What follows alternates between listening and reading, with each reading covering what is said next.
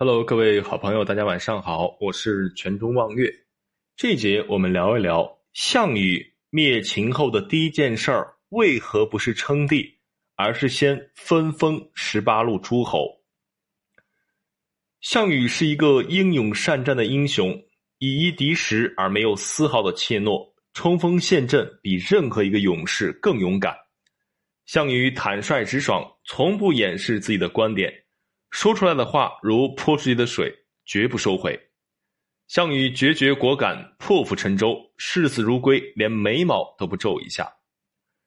然而，这样一个貌似坚定的人，在你死我活的生死决绝中，却又有不堪坚定的一面。比如，对于战斗目标，他继承了叔父项梁灭秦复楚的理想，却没有更加远大的政治目标。比如，他在灭掉秦国以后。自己不称帝，却反而去分封十八路诸侯，而最让人大跌眼镜的是，他在处理亡秦的善后事宜中简单、任性、冲动、残暴。项羽进咸阳后，纵兵屠城，把府库里的珍宝、后宫中的美女全抢归己有，然后一把大火将咸阳烧了三个多月，大秦数百年基业。千万老百姓用生命垒起来的繁华富庶，统统化为乌有。随后，项羽分封天下，封刘邦汉王，封巴蜀汉中都南郑，封章邯雍王，封咸阳以西都废丘，封司马欣为塞王，封咸阳以东都岳阳。董翳为为翟王，封上郡都高奴，其他。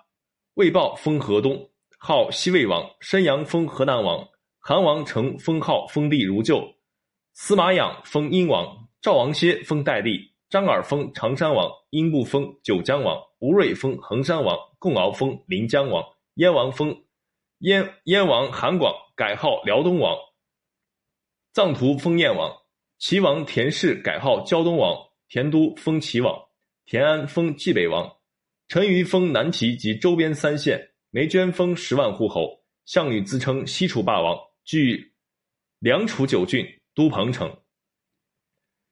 接着，项羽将抢掠之物打包，准备回家。韩生劝他说：“关中山横河阻，土地肥沃，在此定都可以成就霸业。”项羽听后呵呵一笑说：“富贵之后不归故乡，如同衣锦夜行，谁人知道？”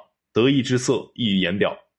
然而，为何自己不称帝，反而去分封十八路诸侯？原因大致有三个方面：一是继承遗志，项羽一直秉承着项梁的遗志，灭秦复楚，而不是灭秦打天下；二是他小富即安，没有长远的战略眼光。秦朝灭亡后，项羽作为诸侯总司令，他只是论功行赏，各归结阵了事。自己除了衣锦还乡的虚荣满足之外，竟然毫无其他长远规划和打算。三是缺乏条件，无论气度、胸怀和担当，项羽都没有足够的条件称帝。